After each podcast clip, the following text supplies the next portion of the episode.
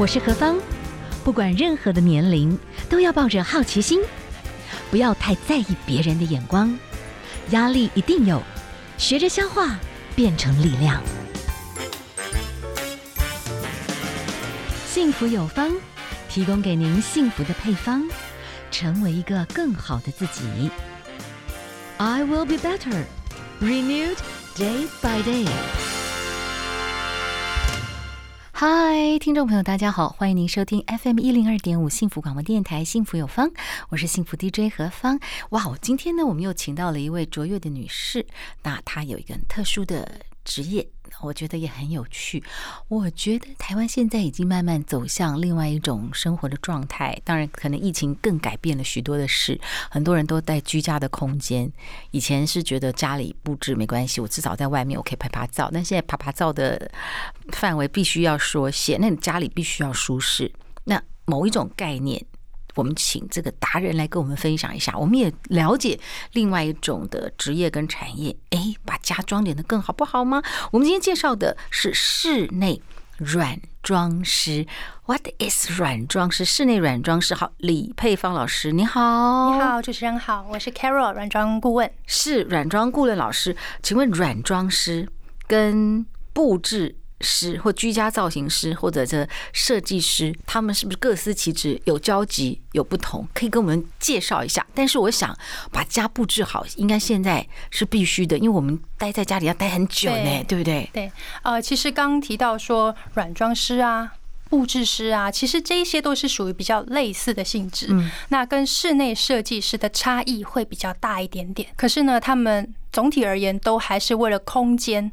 在做规划，所以他们有很多相似之处，可是还是有不同的地方。嗯哼。那以室内设计来讲的话呢，如果我们把房子比喻成一个人好了，设计师他比较像是一个外科医师，他会去针对你的整个结构啊，然后去做整体的改变，是比较像是要动刀的。那如果说是软装师的话呢，就像是一个服装造型师或化妆师，其实是借由你的妆法跟服装配件。就可以去改变一个空间的样貌，嗯，所以它的差别是这样子。是好，我们今天请到的是室内软装师。其实您的呃近期有个作品特别谈到室内软装师的养成术，对，我觉得也让很多女性的朋友哈多一个理解，因为我觉得哇，女性，我就。看到很多的女性朋友，其实很喜欢把家里都弄得很不错。没错，那这也是他们的一种天分，可以后续去被发展。所以呢，这个是软装师养成的实战书。您在书里面其实也有特别谈到啊，其实这有些概念，你把一些那个概念放在里面。老师，您成为一个所谓的软装师，大概预备了多久的时间？我其实我也不知道该从何算起，因为我是从小。我就很喜欢布置自己的房间。我从我七岁的时候有自己的房间开始，我就很喜欢做这些事情。只是说那个时候也从来没有想过有一天真的是会往这一块发展。所以我念书时期也完全都是念跟室内设计无关的。那是一直到我大学毕业之后，然后开始找第一份工作。那时候也是完全不相关，我就是去一个那个电子公司、科技公司去做一个助理。你有没有发觉，我们每一个人哦，其实真的，我觉得台湾现在普罗大众教育真的出了现一个很大的问题。有很，但我我我觉得我有个学妹，到大学的时候，她都我们都都感觉像游魂一样。后来她在纽约，现在是一个很棒的设计师。她几乎到大学以后出国，她才知道，才终于找到自己。对。可是我觉得就太太可惜，可是没关系，我们听到很多女性的故事，对，不迟，只要你愿意是不迟的。对，其实我觉得，虽然说我念书的时候不是念这个，但是你一直以来都喜欢这件事情，你一定有某种程度上一直在为这件事情做准备。嗯，就像你刚刚提到的这个案例，他可能念书的时候跟他现在做的事情完全不一样，是，但是他一定是从小就有在做相关的事情，嗯，但是他没有想过说他要去念这个科系。不然他也不会说一个人，他从就像我，我也不会说毕业之后发现，哎，原来我觉得我更想要做的是这个空间方面，然后就一夕之间就变得一个人不会的。我们刚才有点打岔，我们今天访问到的是李佩芳老师，室内软装师，大学毕业去电子科技公司，感觉上 这就是一个很好的开始了。都都已经觉得你已经很好，你还敢做梦吗？你做什么梦？什么软装师？对，但是你需要有很大的勇气了，对不对？怎么样开始生发，然后到那个我我。那个时候其实是真的在那个工作才做一个礼拜，对然后有一天我就顿悟，我就看着就是周围的同事们，然后看看那个主管的办公室，我就想说，如果我在这个地方做个十年、十五年、二十年，我想我最高的一个职位可能就是做到那个经理的办公室那个位置吧。但是我觉得这是我想要的生活吗？嗯，我觉得不是。然后我才我就回到家，我就我也很妙，我就拿了一张纸跟笔，我就开始把我所有的兴趣写下来，非常广泛。我可能写了十几样，可能唱歌跳舞都算哦，喜欢吃东西也都算。然后我就用过滤法，然后呢慢慢删除掉之后，我就再问我自己，那剩下的这几个选项里面，哪一个是如果光只是问你就好，问你说其中哪一个职业你愿意做一辈子？然后我就选出的是室内设计这一个。然后我才去回想说，哎，对呀，其实我从小就很喜欢布置这件事情，那我怎么从来没有想过要去去进行？然后才继续往这边发展下去。其实我们在幸福有方提出来的幸福配方，我们请到的很多的达人来跟我们分享。其实我们谈到的，真的都是。要很大的问自己，对自己内心诚实，然后有那个勇气，但是还是要做很多的准备。我们可以请教一下我们的配方老师，是不是某个切入点？当然，你知道现在动辄，如果你要真的去装潢一个房子，比方十九平，搞一搞也要百万了，你知道吗？没错，是本来不愿意，觉得我不要，但是你会这样，最后最后就是魔幻都不是，因为你都觉得说，啊，你不会晒了。对。可是有没有可能软装师也有在这个部分里面？它又可以让你的家真的变成焕然一新，但是不要这么恐怖，这是做得到就对了。这是做得到的，对，因为其实呃软装它主要的话，我们先解释一下软装，它主要是有软件，所有的软件就像家具、嗯家饰，然后生活用品，包含灯具啊、桌灯、立灯，还有植栽一些花花草草等等，那去打造一个空间的氛围。那所以如果你说呃以十九坪。或者是说更小的空间来讲，那我到底要抓多少预算？其实我可以说的是，他们有一个所谓的多少钱才能做，其实多少钱他都可以去挑得到家具嘛。所以差别是在于说那个。一分钱一分货嘛，你今天比方说一个沙发，你几千块也买得到啊，你二十万、三十万也有在卖，所以我们在挑的是那个样式跟整体的风格，所以就算你的预算不高，其实它还是可以去做整体的协调搭配的。嗯，我们现在其实有时候访问到女性朋友，如果对美这件事情，你愿意去投资、去学习、去增加你自己的一些鉴赏度的话，呃，多看多看。多会诊，其实不管在服装师的设计咨询，好，这个部分也可以成为一种产业。只要你的某些帮协助别人的那个服务是好的，别人是重新找回自信的，好，你会觉得啊，我的品质是改善的，我觉得都有机会。我可以请问一下配方老师哦，您这个行业室内软装师目前应该是没有什么科系，对不对？那你怎么样在职场上证明你自己，觉得哎，别人可以信服你，在这里？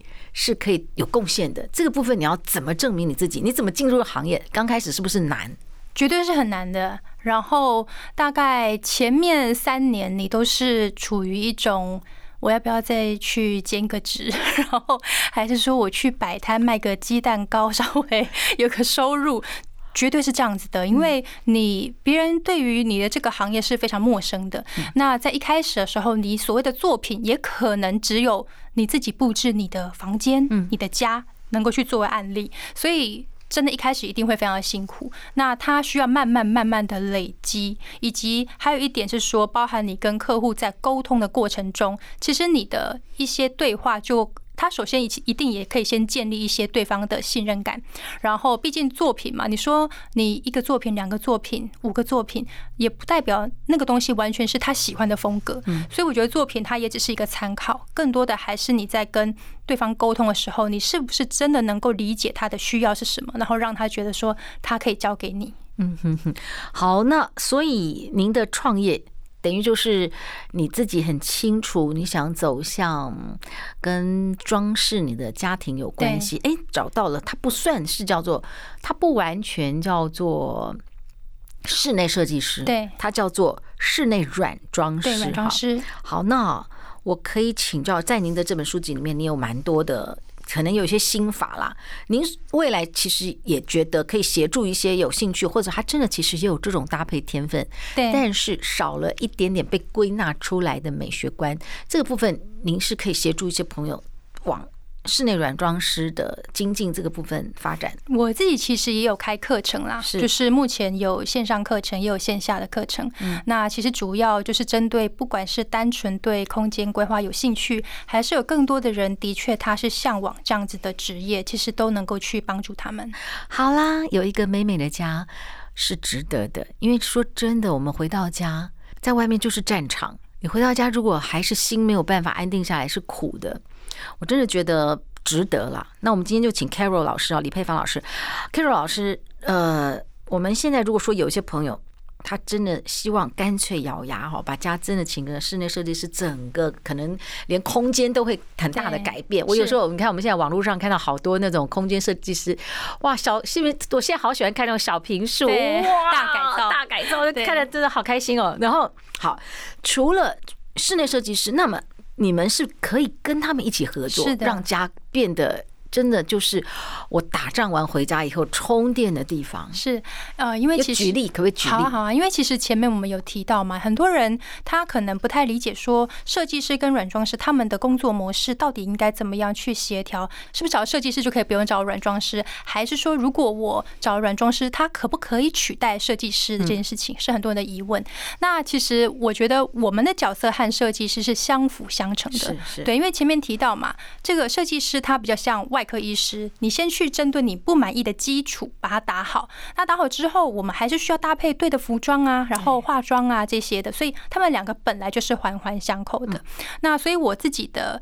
呃，案子当中的确有一些状况是屋主他可能基于他对空间的了解，他觉得诶，我的基础都没有什么太大问题，但是我真的是比较高的比例是放在软装的这一块，好，那你找我就可以了。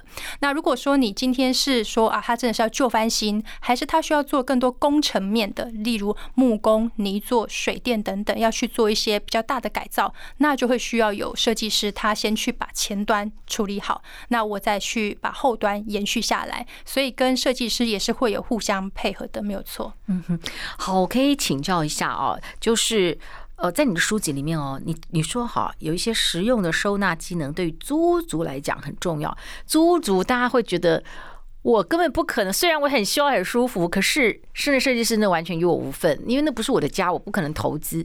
可是你你的意思说，像这种的呃，我们的室内软装师对租屋族，其实你觉得也是很有帮助。你可以大概给大家一些建议，至少租屋族可能住得舒舒服服这样子。好啊，其实呃，我自己以前也都是租房子的状况，那我那时候会比较特别，是说我会跟。房东要求啊，你那些家具其实如果可以的话，都帮我撤掉。你要自己弄，我要自己用。对，那其实家具的话，我们也不用很贵。其实现在很多平价的这个家具嘛，嗯，那但是至少在色系和材质上，我可以挑选我自己喜欢的。那也因为是。呃，有规划性的去购买，所以他们彼此之间的协调性一定就会比较好。那包含墙壁的话呢，虽然是租房子，但是你一样可以刷油漆啊。你到时候如果房子要退回去给房东，再把它刷白回来就好了。那甚至我以前租房子的状况是，通常我改造过后的呃空间，房东他也不会叫我复原。然后当我退租之后，他那个房租还可以涨价，这样 就是我帮他改好了嘛。对，然后所以其实这个租房子的人也不用去想说，哎，空间又不是我自己的，那我还需要去调整吗？当然还是需要啊，毕竟你住在里面嘛，生活是自己的啊。你可以简单举例一下，就是说，哎，其实我真的居家哈，我怎么样有一些小妹搞哦，整个家看起来就很气氛。举比方说，你有特别谈到一个哈，就是什么三角构图，对。这个部分其实居家租房子，只要这些小小的概念就可以，对不对？你可以举一点小例子吗？好啊，呃，那我我举另外一个，我觉得更简单、更实用的，其实就是灯光。其实灯光是非常非常重要的，所以你觉得就算居租屋主，你好好投资一个让你很舒服的灯，都是很棒的。我觉得呢，它不一定是昂贵，但主要是那个灯的那个色温。所谓色温，就是像我们一般日光灯，就是白光嘛。是。那黄光呢，它就是比较温暖的，就是让人家觉得比较放松的。所以很多时候，我们同样一个空间呢，你的家具配置全部一模一样，可是你天花板的灯是白色的白光跟黄光，它的差别就完全不一样。所以其实先借由灯光的调整。它就是最简单，但是非常有效的一个改变。嗯嗯，那另外你也可以再辅助一些桌灯或者是落地灯，那一样都是挑选黄光，这些都是能够让空间的气氛立刻改变的一个小技巧。所以你觉得那黄光，然后色温够？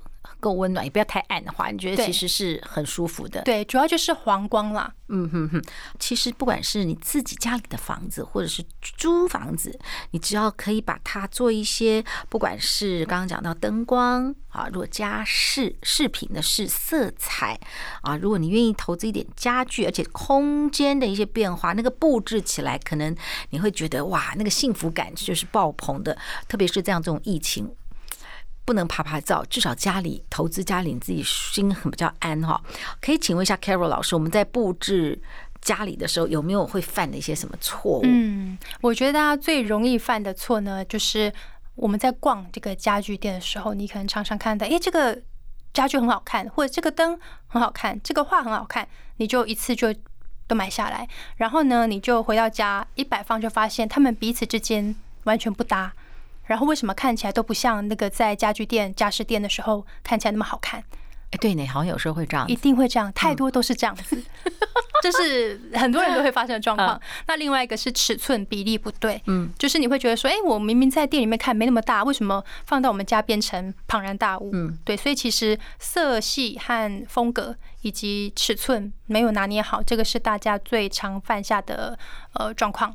那其实呢，我们自己在规划的时候呢，有个小方法，就是。好，比方说，你真的是不要冲动购物啦。你今天可能看到了，呃，这个家具这些东西，其实你可以先用拍照的方式，或者是说有些东西它是透过网络就可以购买。那你要先把这些东西的照片全部把它集合起来，在同样一个画面里头。那这个我们把它叫情境版。那情境版的话，它就是可以同时让你看到每一个家具它搭配起来。是不是协调？因为当你把它放在同一个画面里头，你就会发现，哎，原来他们拆开来看很不错，可是放在一起的时候啊，或许有那一个或两个其实是不搭的。嗯，那你就可以避免你自己就是太冲动就买下来，买下来之后发现，哎，它分开看很好看，摆在一起就很乱的这个状况。嗯，哇哦，所以分开看。然后买回来变成有一点灾难，可是又都蛮贵的。对，没错，这个是大家都会发生的问题了。嗯，哇，好，所以就是要养成，有时候先拍下来，对，把它拼装看一看有没有什么问题。拼装在一起会突然看出差异，你就会看出差异了。对，所以这个大家要稍微注意一下。好，我觉得现在大家在城市里面房子都比较小一点，我要怎么样？你觉得透过颜色吗？还是什么方式？那房子看起来比较大，还是说空间上怎么放才会？节省空间。我现在每次看到，不管是室内设计师，也许是我们的整个布置软装师，是不是可以协助我们小宅也可以变成好棒好棒的空间，绝对利用这样。嗯，我觉得这个可以分成两个部分，一个是先就视觉来讲，对，以视觉来讲的话呢，其实真的是要简化颜色的使用。呃，我们就像穿衣服嘛，也常会说，哎，可能不要超过三个颜色。其实空间也是一样的意思。很多人会很担心说，啊，那如果说我比方呃，可能墙壁啊、家具啊，然后窗帘。我打个比方，我们可能都用比较偏灰白色系好了。那很多人可能就会担心说，那全部都是灰色、白色，会不会很单调？那所以我才会想说，我要用不同的颜色啊。这是最多人常常会直接联想的一个状况。但实际上呢，真的要简化，因为虽然你尽管整个空间我更大胆一点，我全部的东西都用。白色系好了，然后呢，地板可能是木头色的好了。那虽然说家具啊、窗帘啊、床单啊，所有东西都用白色，可是因为它的材质是不一样的。窗帘是布料嘛，那你的桌子可能是木头，然后你可能旁边有一个小边桌，诶，它可能是铁件的材质。因为材质的不同，它在视觉温度上跟层次就会不一样。所以我们可以多善用不同的材质去堆叠，可是呢，色系要简化。这样子你看起来就会觉得很干净，就会放大你视觉的效果了。所以色系要统一，可以这样讲。可以说统一，以及或者说减少使用的。比方说，你不要一个空间用了八个颜色，那就很可怕嘛。你如果说整个大方向都是二到三个颜色，那可能以灰色系来讲，你可以有不同深浅的灰，它就会有层次了。是是，OK。所以色泽上要简单一点哈。对对对。好，在材质上面有没有什么样子的建议？就是我想要什么样的感觉，我大概用什么材质比较达到我的目标，这样子。嗯。好，其实以材质来讲哦，每一种材质它都一定有它的特质嘛。例如说木头给人家感觉比较温润呐，那铁件就会比较冰冷。那我觉得没有任何一个材质是说它可以。全部大量广泛使用，反而是要去混合每一个材质平均的使用到，你看起来就会觉得很协调。嗯哼哼，可不可以请 Carol 老师哈？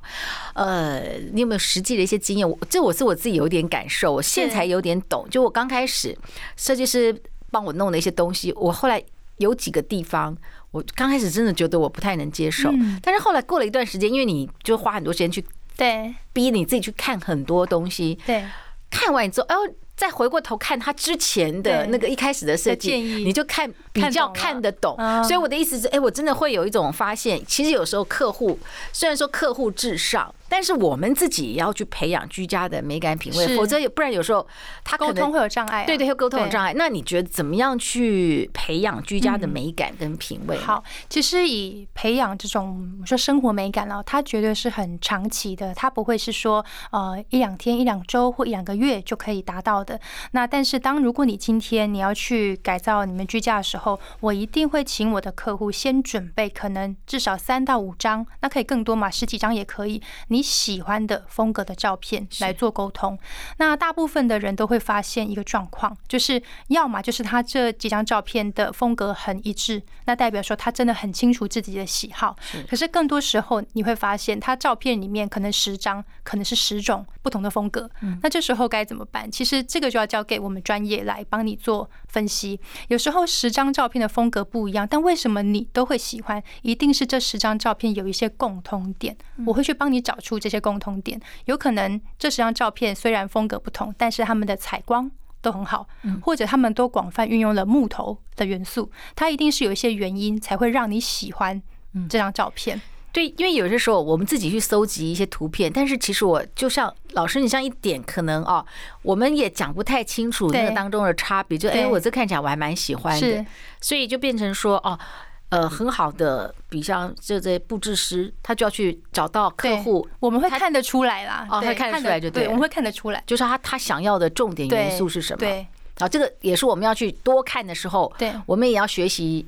这种归纳的对能力就对了。其实我自己在跟客户沟通的时候，确实也会这样子。因为虽然说你找了一个专业的人，可是你也不能说完全就觉得说我自己什么都不用管，交给你。因为毕竟这是一个沟通的过程。是是。那另外一个是说，这个房子毕竟使用者是你，所以你应该才是最清楚你的喜好跟你的生活习惯。那你要很完整的去让我们知道，那我们才会用一个有美感的方式来把它做成。你符合生活习惯的样子，所以其实充分的沟通是很重要的。嗯那有时候借由这些你自己找照片、找资料的过程，你也会更了解你自己的个状态。那彼此沟通上面就会更顺利。嗯哼哼。好，那培养居家美感品味，是不是要常常去看图片或逛家逛家饰店？是这个意思吗？我觉得这个其实也不一定。我觉得每个人的方式。都不同，因为像我们可能会很直观的去想说啊，那是不是要常常去逛这个美术馆啊、博物馆？当然这是一种方式，可是呢，如果你本身觉得说啊，去这样的地方我很不自在，或者说看这些东西我也看不懂，那你不需要勉强你自己去看这些东西。我自己的话，其实我是从以前我就很喜欢。就是单纯只是走在路上，我会去欣赏路边的风景。它可能就是一个树，或者是说就是这个行道树嘛，还是说天上的云呢？它的变化啊，白天然后到黄昏的时候，它色泽的变化，其实这些都是一个很好的观察。那包含可能大自然它的配色，我都会去看这个花是什么颜色，或者说海底的生物啊，鱼啊，还是说它们的珊瑚啊，它的颜色是怎么样去变化，这些都是一个培养的过程。好，访问 Carol 老师哈，其实你的书《室内软装师养成术》，其实你的封面我就觉得很好奇，因为第一个那个墙面，还有它沙发的一些颜色，有一点像我们之前那个《延禧攻略》讲的莫兰迪色，对，是是是，你是找，但但是莫兰迪色我们是。说真的，我就我自己部分，我不太会操作，所以但你的墙面跟沙发，但是你沙发上面有三个抱枕，对，这三个抱枕呢，你的沙发是灰色的，是，那抱枕就是有一个是深蓝色哦，对，有一种是我不知道该湖水绿哦，一种湖水绿，就是它也算是一种莫兰迪的一种质感的颜色。是，然后很奇妙的就是你挂画哈，有四种画是跟植物，那画就是植物，可是大小框不一样哦。对，然后你。左手边自己就很奇特，是一个黄色的小茶壶，然后你有有几盆花啊，一个小钟钟这样。对，你怎么会做出这样的设计？但看起来你你不会觉得它很杂乱，嗯，然后你觉得也有安定感。好，我先问，很好奇，你干嘛要那个黄色的小茶壶？但是现在看合理，可是你要我自己一个人去弄，我不会这样想，哎，我也想不到。对，好，所以这个就是每个人要多看别人的。你当时怎么会有这个灵感这样弄？这个，因为我整个空间是比较偏蓝色系的，那黄色呢，它就是蓝色的对比色，嗯，所以其实我是在创造一个亮点，嗯，那但是你要创造亮点就不能面积不能大嘛，所以为什么我整体百分之差不多八十？都是这种比较偏蓝色、比较浅的，那就一些小小的东西，小小的茶壶或者是其他的物件，它是黄色比较亮的，但是面积千万不能大，其实就是在做一个衬托，这样子你看起来你就会觉得，哎，有一个趣味性，不会说全部这么的一致，全部一致其实也没有什么问题，它是很协调的。但有时候我可能会想要创造一些趣味性，那就会去用这种对比色来把它挑出来。所以是当时呃，你那个黄色的小沙发呃，小小小茶壶是你。突然之间觉得它它有一个很有趣的趣味，对，是算是一个一时的灵感，还是一开始你就是打算这么做？算是一时的灵感哦，对，就是你看到这个东西觉得哎，它会有不错的效果，就会把它加进来。嗯，所以带那个比例啦、原则、对比啦，它是有可以思考的这个部分，然后它合理。我接下来分几个重点好了，剩下来的时间哈，第一个我们要吃饭吃得很开心，所以饭桌桌椅这个部分，还有桌上的东西也不能乱摆哈。这个部分有没有什么建议？嗯，这个首先呢，我们都还是要回归到大家的生活习惯，因为像我自己家，我们家其实是没有摆放餐桌的，是是，对，那但是呢，因为我工作关系，其实我大部分的时间是在家。工作的。那我先生他本身也是室内设计师，所以我们反而是有一张比较大的一个工作桌。那这个工作桌它其实本身就兼具餐桌功能啦，它其实算是比较多功多功能的一个作用。是。那很多人的家，你也可以去反观一下，你家的餐桌现在是不是堆满了杂物呢？然后椅子上面是不是挂满了衣服跟包包呢？那你是不是？对啊。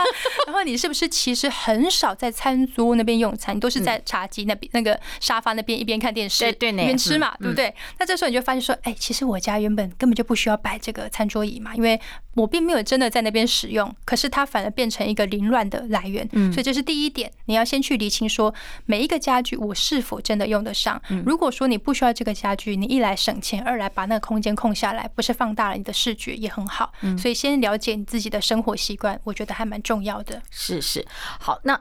如果说呃，我还是觉得需要一个餐桌，因为有时候你会邀请朋友来嘛。那我要怎么样在色彩上，或者是或是不同的 size 的家庭或功能意义上面，你觉得有没有什么重点啊？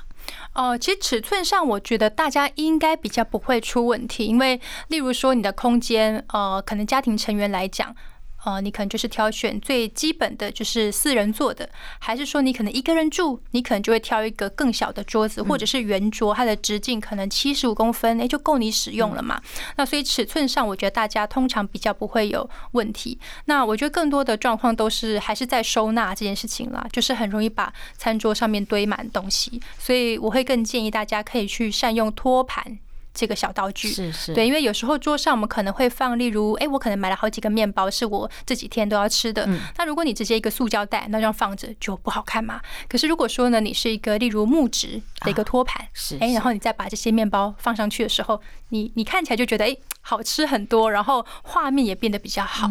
对，所以其实我觉得要针对你的生活用品或者是食物啊，还是说一些杂物啊，要有一些容器。好看的容器去把它分装起来，这是我觉得还蛮大家会遇到的一个状况。是，那另外睡觉很重要。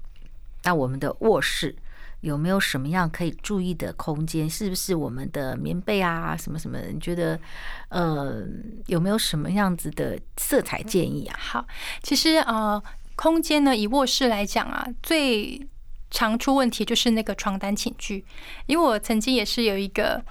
呃，算是网友，他就私讯给我，他就说：“哎，Carol，请教一下，就是我住的房间状况很糟糕，然后我想要请你来帮我这个诊断一下。”那他还自己想说：“我是不是这个墙壁要刷别的颜色？这个家具是不是要换啊？什么？”他讲了很多他觉得不 OK 的地方。可是阿姨把照片传给我看，就说：“其实你这个空间没有问题，你就是把那个床单换掉就好了。”他其实。床单跟窗帘一样意思，它是面积很大的一个物件，所以只要它的颜色可能太花俏了，还是说太旧了，还是说太过于鲜艳、太乱了，你看起来你就会觉得说整个空间很肮脏。所以其实不是你的。什么叫做太旧了、太乱了？太旧就是你可能那个床单都褪色啦。啊，OK。对啊，太乱了就是说你可能就是床单被套一个颜色，然后整套。一个颜色嘛，然后你上面又放了各式各样不同的抱枕、不同的材质，那它看起来就会觉得很杂乱。嗯嗯，对，所以其实我觉得床单寝具啊，我自己的偏好啦，还是比较偏素素面的颜色，然后颜色就是尽可能比较类似像我们刚刚说莫兰迪色，它看起来你就会觉得协调很多。莫兰迪色在你们所有的这个美学的概念来讲，它确实是一个很快营造比较高级感的一种。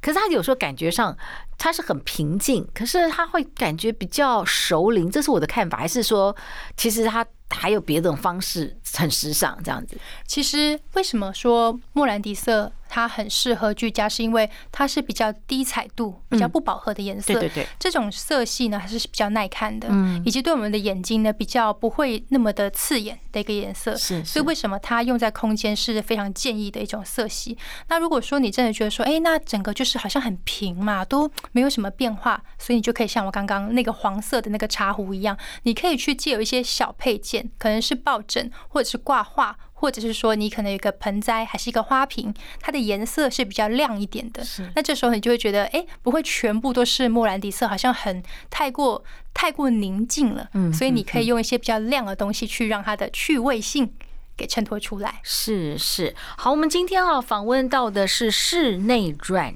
装师 Carol 老师啊，室内软装师，呃，养成大概要一年的时间，可不可以？